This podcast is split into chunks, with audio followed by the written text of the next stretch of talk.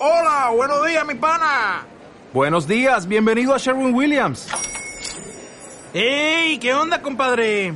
¿Qué onda? Ya tengo lista la pintura que ordenaste en el ProPlus app. Con más de 6.000 representantes en nuestras tiendas listos para atenderte en tu idioma y beneficios para contratistas que encontrarás en aliadopro.com. En Sherwin Williams somos el aliado del PRO. Hola a todos, bienvenidos a un nuevo podcast del Mosquetero Web. Hoy tengo bastantes cosillas que contaros y bastantes noticias que han ocurrido en este tiempo en el que no he grabado y cosas muy, muy, muy interesantes han ocurrido. Bueno, empezamos con la noticia de que LG cierra su división de móviles. Bueno, esto ya lo habréis oído en muchos sitios. En mi opinión, que ya sabéis que he tenido un LG G7 durante dos años y medio aproximadamente, ¿no? Eh, muy contento con él, de hecho le sigo teniendo y me parece un móvil fantástico. Los móviles de LG a mí me parecían muy buenas alternativas y creo que desaparece eh, un fabricante que, que es interesante que estuviese ahí para hacer competencia, para, para que otros se pusiesen las pilas. Los chinos están arrasando y se están llevando por delante a todas las marcas y bueno, eh, ya veremos si no nos arrepentimos. A mí me parece que LG, bueno, pues eh, cuidaba sus, sus terminales. En fin, bueno. Esto es lo que hay y no se puede hacer nada más. También ha presentado Xiaomi su plegable. Bueno, ah, eh, interesante que si todas las marcas empiezan a sacar este concepto, es posible que en un par de años pues tengamos productos realmente utilizables, ¿no? En mi opinión siguen siendo todos más o menos prototipos, aunque la gente que habla del Fold 2 dice que está ya muy bien. Bueno, no hay prisa, son muy caros, se puede uno esperar a que la tecnología se desarrolle un poquito más y nada más. Eh, bueno, comentaros que a lo mejor el sonido de este podcast es un poco diferente. Ya me comentaréis y me diréis eh, qué os está pareciendo. Luego os digo exactamente por qué. Pero bueno, así os dejo escuchando a ver qué os parece este audio. Bueno, más eh, noticias interesantes. Eh, ya os comenté que IKEA se metía en el mundo de las instalaciones de las placas solares. Te hacen ellos todo el estudio y está muy bien. Desde 5.000 euros te ponen unas plaquitas y el otro día leí que la FNAC, esta tienda de, libros y de tecnología, también se mete en el tema. Así que bueno, estupendo. Estupendo. Eh, si somos capaces de favorecer de alguna forma las instalaciones de placas solares a nivel individual, es decir, a nivel familiar, eh, bueno, pues creo que, que eso puede ser una gran noticia para el medio ambiente y para las familias, ¿no? Eh, yo creo que estamos desperdiciando bastantes recursos de autogeneración y, bueno, esto tendría que, ser más habitual.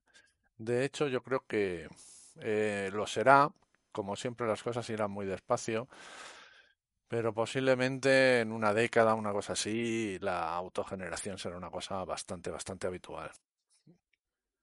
Ya sabéis que yo lo tengo metido en la cabeza y bueno, pues eh, supongo que tarde o temprano me meteré en ello. Más noticias eh, que me han resultado muy interesantes. Ha salido el Dacia Spring, un coche eléctrico de la marca Dacia que está alrededor de los 18.000 euros. Creo que 18.000 euros y luego le tendrías que quitar las ayudas. ¿Vale? Ayudas que en España me parece que llegan hasta 7.000 euros, aunque creo que para este coche no serían tantos, pero bueno, igual se te queda en torno a los 15.000. El principal problema de este coche es que solo tiene una autonomía de 200 kilómetros, ¿vale? 200 kilómetros. Pero bueno, vamos a ver, 18.000 euros ya es un precio de un coche normal, por decirlo de alguna manera, es decir, es un precio de un coche al que prácticamente todo el mundo puede, puede llegar si te quieres comprar un coche, claro la gente que se va a comprar un coche, este es un presupuesto eh, bajo. 200 kilómetros de autonomía son muy pocos, pero también hay que reconocer, por ejemplo, eh, que la mayoría de la gente a diario no hace más de 200 kilómetros de autonomía, con lo cual, si todos los días lo cargas, 200 kilómetros de autonomía, por ejemplo, me permitiría a mí ir todos los días al trabajo porque yo hago menos de 100. Incluso si esos 200 kilómetros de autonomía fueran verdad, bueno, pues siempre hay que ponerlo un poco en cuarentena este dato, ¿vale? Yo no diría que, que sean 200 kilómetros reales, pero si fuesen de verdad reales, por ejemplo 200 kilómetros, me permitiría a mí eh, que por la mañana lo cogiese eh, mi mujer y por la tarde lo cogiese yo. ¿Vale? Por ejemplo, ¿no? O sea, podríamos tirar con nuestro coche eléctrico, luego recargarlo toda la toda la noche y de nuevo al día siguiente y así todos los días de la semana. Podría ser interesante. Hay que tener a lo mejor otro coche para viajes largos, claro. Eso es así. Pero bueno, puede ser un interesante, interesante. Y sobre todo el movimiento eh, puede hacer despegar coches eléctricos a precios más asequibles, ¿no? Es decir, esto ya estamos hablando en la gama por debajo de los de los 20.000 euros y antes estábamos en la gama por debajo de los 40.000 y luego por supuesto ya podemos hablar de los por debajo de los 80.000 y así sucesivamente. Pero claro, eso ya son precios de coches a los que, bueno, solamente una parte del mercado que se lo puede permitir puede acceder a, a ese tipo de coches, ¿no? Bueno, más cositas que quería comentaros. Em, bueno, han sido unos, unos días bastante ajetreados, suelen serlo todos los años. Llega el, se van los segundos a las prácticas en las empresas, hay que hacer pues mucha tarea. Y en general, la verdad es que este año muy satisfecho con el curso. Muy, muy, muy, muy satisfecho con el curso. Eh, ha habido, han salido las encuestas también del profesorado. De nuevo, los chavales eh, se han portado muy bien conmigo, me han valorado muy bien.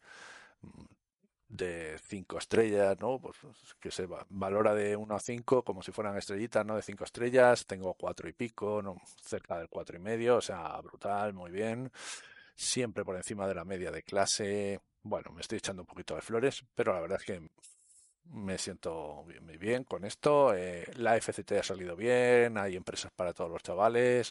De hecho, ha habido empresas a las que ha habido que decirles que, que no, porque no había suficientes eh, alumnos para hacer, para cubrir todas las plazas que teníamos con todas las empresas. Bueno, ha habido muchas vicisitudes, muchos líos, siempre, bueno, esto de, de, las prácticas en las empresas, pues es así, pero también muy satisfecho, ya están los alumnos en las prácticas, prácticas que están siendo bastante variadas. Eh, recordar que, bueno, este año llevo las prácticas de sistemas y son prácticas que están siendo presenciales, semipresenciales e incluso alguna va a ser telemática. Eh, esperemos que todo transcurra con normalidad y que les vaya todo bien, incluso que muchos de ellos se encuentren un empleo en la misma empresa en la que van a hacer las prácticas. Esperemos que, que sea así. Más cositas. Eh, bueno, eh, tengo por ahí un par de proyectos profesionales que ya veremos si os puedo contar en próximos podcasts en qué consisten. Si no es que os los cuento ahora, os tendría que degollar a todos y tampoco es plan, ¿no? Eh, o sí, no sé, no lo había pensado. Bueno, chorradas aparte. ¿Qué más cositas quería contaros? venta de equipos. Así, he vendido mi Xeon, ¿vale? El Xeon de 64 gigas y tal, que había montado con refrigeración líquida y tal. Lo he, lo he vendido. Ahora vais a averiguar un poquito por qué pero finalmente está, está vendido. Incluso le gana un poquito de pasta, no mucha, la verdad, pero sobre todo me ha servido para trastear muchísimo y aprender muchas cosas de hardware, así que genial, ha estado muy bien y bueno, pues ya está vendido, entregado y disfrutando en su casa el poseedor de este super equipo que la verdad es que está muy muy bien. Más cositas. Ah, sí, bueno, ¿y qué equipo estás usando? Bueno, podría estar usando el equipo de toda la vida, mi 74790, vamos, de toda la vida, de los últimos 6 o 7 años. La verdad es que ya no, no me acuerdo. Se me pasan ya los años y no me acuerdo. Y en realidad no estoy haciendo eso. Lo que he hecho es montarme, ¿cómo se llama ahora esto? Un nuevo setup, ¿no? Es decir, una nueva configuración en casa. Una nueva configuración en casa Voy a hacer ruido, voy a hacer un tapeo, ¿vale? Con los dedos. Ahora, estaréis escuchando un silencio, me imagino, no habéis escuchado el tapeo, así que está funcionando eh, una cosita que os cuento ahora. Vale, más cosas. Ah, eso, eh, ¿qué estoy usando? Estoy usando en mi nueva configuración de escritorio, lo que he puesto es el portátil. ¿Os acordáis del Lenovo este que me compré? Pues lo tenía un poco infrautilizado. Lo tenía un poco infrautilizado y me dio por pensar un poquito y dije, joder, ¿y por qué no lo utilizo de PC de escritorio? Y en vez de tenerlo ahí tonto eh, y casi sin uso, pues voy a utilizar este portátil que en realidad es el portátil que tiene que tiene más potencia, que tiene la mejor tarjeta gráfica, que tiene todo, eh, todo mejor. Eh, el disco nuevo ME, alta velocidad, bueno, pues era el mejor. Y entonces dije, vale, pues vamos a, a ponerlo. Y entonces lo que he hecho es montarme una nueva balda. Esto no sé si os lo había contado, creo que sí, pero bueno. me monté una nueva balda en el escritorio, lo que es que me sube los monitores eh, antes los tenía también subidos, pero era con, con, otro tipo de accesorios. Y esta vez lo que he hecho es, bueno, me fui al... Fue en el Leroy Merlin. Me compré un tablero de madera de aproximadamente creo que es metro y medio. Y lo, pues porque mi mesa mide un poquito más de metro y medio, ¿vale? Y tiene como unos 40 centímetros, yo creo que 40, es que no me acuerdo ahora de la dimensión, unos 40 centímetros de, de ancho ¿vale? Y bueno, de, de profundo, quiero decir. Y metro y medio y unos dos centímetros y medio, tres centímetros de, de grosor. Así que bueno, me lo compré el tablero y lo que hice fue comprar ocho patas. Ocho patas de que no son eh, para este tipo de tableros, pero bueno, las he adaptado. Son patas que se pueden subir, que se adaptan, ¿vale? Ah, necesitaba que tuvieran al menos unos 18 centímetros para que el monitor principal me quede a la altura de los ojos en condiciones.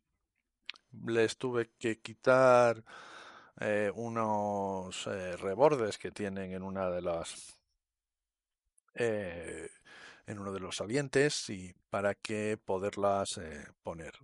¿Qué es lo que he hecho? Poner las patas, atornillarlas al tablero, ¿vale? Las, lo he puesto encima de, de mi mesa y la verdad es que están aquí estupendamente soportando los dos monitores y bueno, pues un montón de cajoneras que tengo aquí con, en general con mierda. Bueno, mierda, facturas, papeleos, muchos papeleos, más papeleos y bueno, cajones con cables y bueno, baterías y bueno, tecnología de diverso tipo también. Y bueno, pues eh, eso es físicamente así, ¿no? Con dos monitores y lo que he hecho es conectar los dos monitores al portátil. El portátil solo tiene una salida HDMI, pero tiene una salida USB-C. Entonces a la salida USB-C le he conectado un hub USB-C que tiene a su vez una eh, salida HDMI y por esta eh, USB-C sí que hay salida, salida de vídeo y entonces un monitor va conectado directamente al portátil y el otro monitor va conectado a este hub USB-C, al HDMI del, del hub USB-C. Y así tengo pues eh, dos monitores en donde tengo bueno pues el escritorio extendido y trabajo como estaba trabajando antes con dos monitores. En ese sentido no ha cambiado nada, los monitores siguen siendo los mismos, dos monitores de uno es de 22,3 pulgadas y el otro me parece que es de 23, Full HD, o sea, eso no ha cambiado, ¿vale? Todo así. Em, también le he conectado al portátil otro hub USB para ponerle cuatro puertos USB, para conectar ahí teclado, un ratón, los auriculares que ahora estoy usando. Bueno, eh, tiene bastantes puertos USB, o sea que no es que traiga pocos puertos el el bicho este, el portátil, el Lenovo Legion 5. Está muy bien. Eh, ¿Cómo tengo el portátil? Porque podría estar utilizando tres pantallas. El portátil lo tengo con la tapa bajada, ¿vale? Tú lo puedes configurar y decirle que no use la pantalla del portátil y entonces lo puedes tener con la pantalla bajada, con lo cual lo enciendo para encenderlo es un poco rollo porque sí que tengo que levantar la tapa porque el botón de encendido está bajo la bajo la pantalla, ¿no? En la parte de arriba del teclado. Pero bueno, se levanta, le das, lo bajas y ya está. Y puedes eh, trabajar con él eh, perfectamente. Así que nuevo está en mi nueva configuración. Em, ¿He notado alguna mejoría? Pues no, la verdad es que no. Eh, tampoco la noté con el SEO, ni no la noté con este. Ni noto mejor rendimiento por tener un procesador el doble de potente ni noto que las escrituras en disco sean especialmente rápidas o mucho más rápidas por tener un disco NVMe de, de altas prestaciones. Tampoco respecto de mi disco SSD y de mi i7-4790, tampoco eso. La memoria es 16 GB de DR4. Bueno, pues tampoco, ya os digo, tampoco noto yo que esto vaya muchísimo más fluido. Eh, no creo que el problema sea que esté con Windows, ¿vale? porque eso se me había olvidado deciroslo. Eh, actualmente este portátil sigue con Windows. Tengo aquí un pequeño problema y es que, bueno, Linux Mint, mm, eh, lo que es el USB Live, no termina de ir del todo bien. Entonces me da palo instalarlo. Y bueno, pues estoy, estoy con Windows, ¿sí? Así estamos, con Windows. Me está costando, ¿vale? No voy a engañaros, me está costando la migración a Windows. Fíjate, no lo hubiera dicho yo, pero llevo tanto tiempo con, con, Linux Mint y con Linux que, que me está costando la migración, encontrar las aplicaciones alternativas a las aplicaciones que uso yo con Linux eh, y tal, pues bueno, me ha, me ha costado, me ha costado, yo creo que ya lo tengo más o menos bien, ¿vale? Más o menos bien. El único cambio así a nivel, por ejemplo, de software que os diría que he cambiado es que ahora estoy utilizando Microsoft Edge en lugar de Chromium. Eh, bueno, ya sabéis que utilizo para Firefox para mis cosas personales, Chrome para mis cosas profesionales y utilizaba Chromium para todo lo que tiene que ver con Mosquetero Web y ahora estoy utilizando Edge para todo lo que tiene que ver con Mosquetero Web. Así que en ese sentido eh, tampoco ha habido grandes, grandes cambios.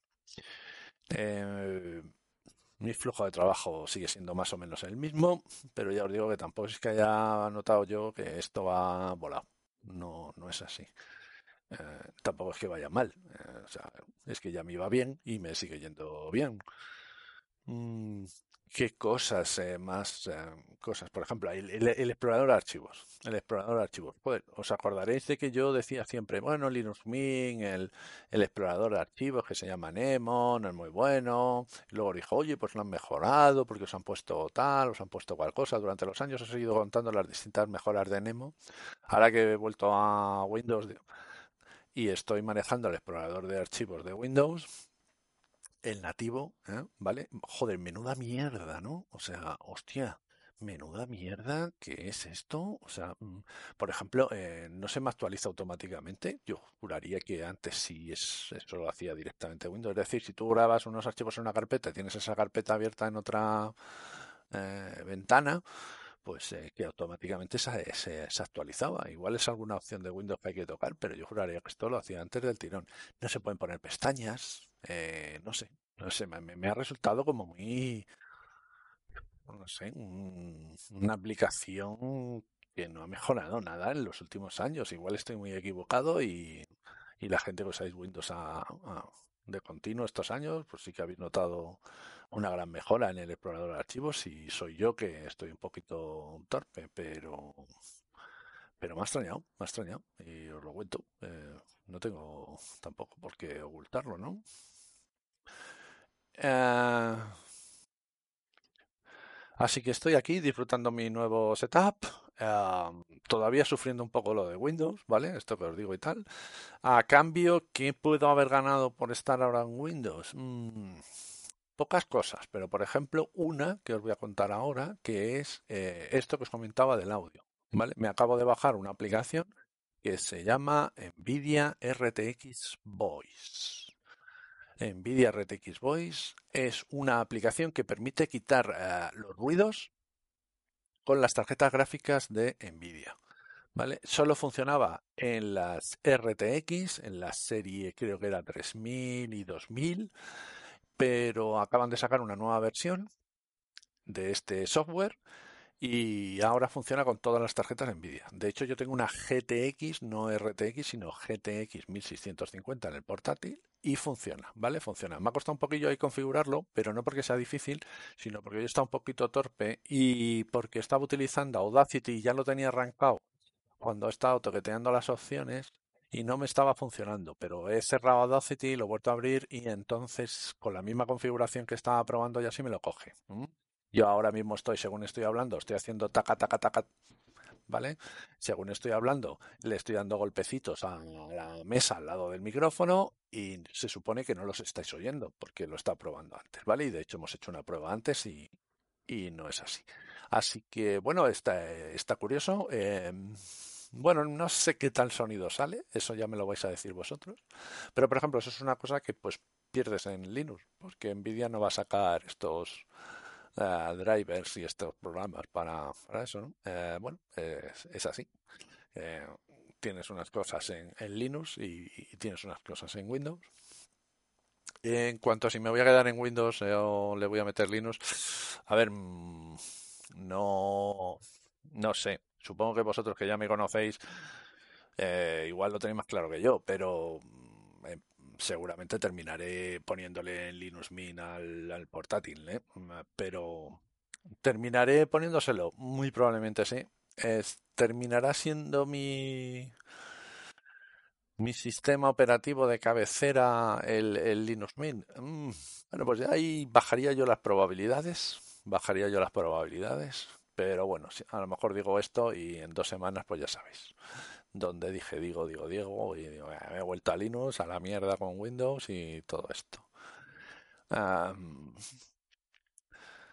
así que bueno, el RTX Voice este está, está curiosote. Simplemente te instalas un programa, le dices, le puedes quitar el ruido del input y del output, ¿vale? O sea, del micrófono y de los auriculares. Bueno, quitarlo de los auriculares es un poco chorrada. Pero bueno, puede estar también interesante. ¿Y qué más deciros? Se lo he quitado el micrófono y yo se lo he puesto, a ver que lo tengo aquí abierto.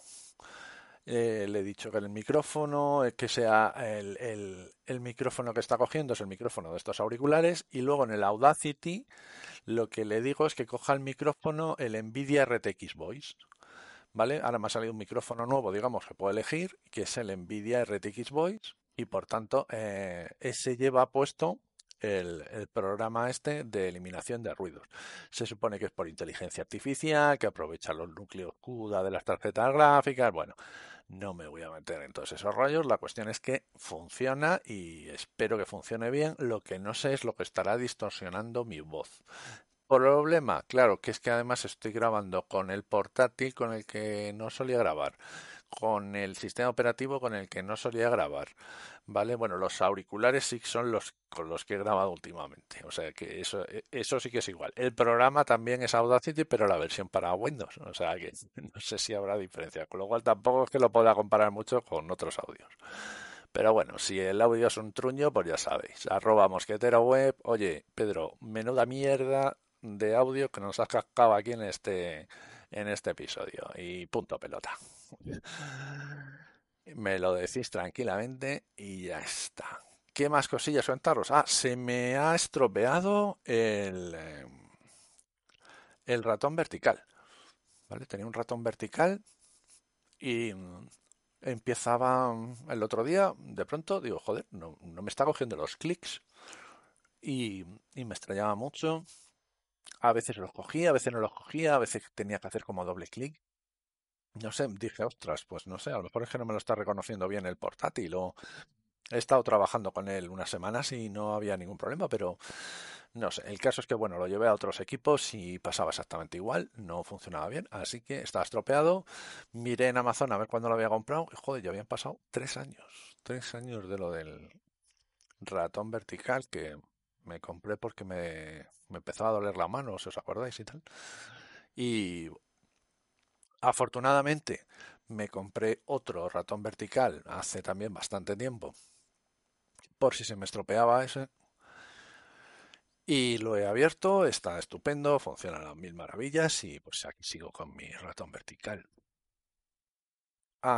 más cosillas, ah, por ejemplo, más cosas que gana con Windows, pues igual, ¿no? El driver de ratón, pues los DPI, pues los botones funcionan y a la primera, sin tener tú que ir a configuraciones ni nada por el estilo. Le das aquí al botoncito del DPI y le subes la resolución al botón. Eh, a ver, esas cosillas que tiene Windows, ¿no? De que tiene drivers para todo y que todo funciona o debería funcionar. ¿Qué más cosas? Eh, bueno, pues eh, lo voy a ir dejando, pero no quería mm, irme sin comentaros, por ejemplo, una cosa que el otro día estuve un poco ahí trasteando.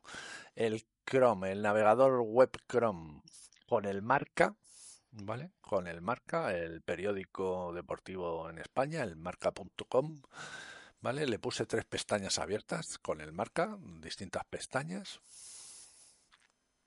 Y y lo estaba haciendo con un mini PC que tiene un i7 de última generación con 16 GB, un pepinazo brutal. Y se puso allí a bufar, empezó a hacer ruido al ventilador, allí a tope. Digo, hostia, ¿qué está pasando? ¿Qué está pasando? Y tal, y ya me puse ahí con el administrador y tal, de tareas, a ver la carga de la CPU, qué está pasando aquí y tal. Y nada, eh, resulta que solamente abriendo esas tres pestañas se ponía al 70%. ¿Vale? Incluso llegó a ponerse al 93% de carga de CPU. Y dije yo, ostras, pero ¿qué, es esto? ¿Qué, está pasando aquí? Nada, cerrabas esas pestañas y como nuevo, ¿vale? La carga de CPU se ponía al 2, al 3%. Fijaros, ¿eh? O sea, estás trabajando al 2-3% de carga del CPU. Poner el marca, abrirle dos pestañas más, ¿vale? O sea, tres pestañas con el marca y, ponerse al 93%. ¡Guau! Una pasada. Eh, decidí probar con el AS, por ejemplo, as.com, otro periódico deportivo, y la carga al poner el, el AS y abrir tres pestañas se, iba al 30%. O sea que ya me parece que está bastante elevada, la, pero no al 93 o al 70, ¿no? Eh, me pareció brutal. Por cierto, que también me di cuenta que lo que lo sobrecargaba más es como una especie de plugin pero que yo no le tengo plugin ni al Firefox ni al ah, perdón, ni al Firefox, que no le tengo plugins al Chrome este y debe ser el el plugin de reproducción de vídeo que trae ahora Chrome, ¿vale? Es el mismo y y bueno, pues pues eso que se sube ahí a tope, debe consumir eso muchos recursos y la publicidad del marca o los vídeos que pone marca que no sé qué llevan exactamente, pues lo ponen pero a tope, vamos, que lo revientan. Para que veáis que, simplemente teniendo unos navegadores web nos puede comer todos los recursos del equipo. En fin, fue curioso eh, y a tenerlo en cuenta. Cuidado que hay ciertas webs que ponen ahí... Eh, recursos, ¿vale? Llenos de publicidad y de cosas que, se van a comer los recursos del equipo. Es, me estoy moviendo ahora, me estoy tocando en todos lados así, estoy haciendo ruidos para ver si eso, y, estoy viendo que no, que no, que no se recogen. está bien el, el drivercillo este, mira. Curioso. Y creo que nada más y nada menos. Eh, ya me voy a la media hora, así que es hora de dejarlo. Bueno, espero que estéis bien, cuidaros, un saludo, chao, chao.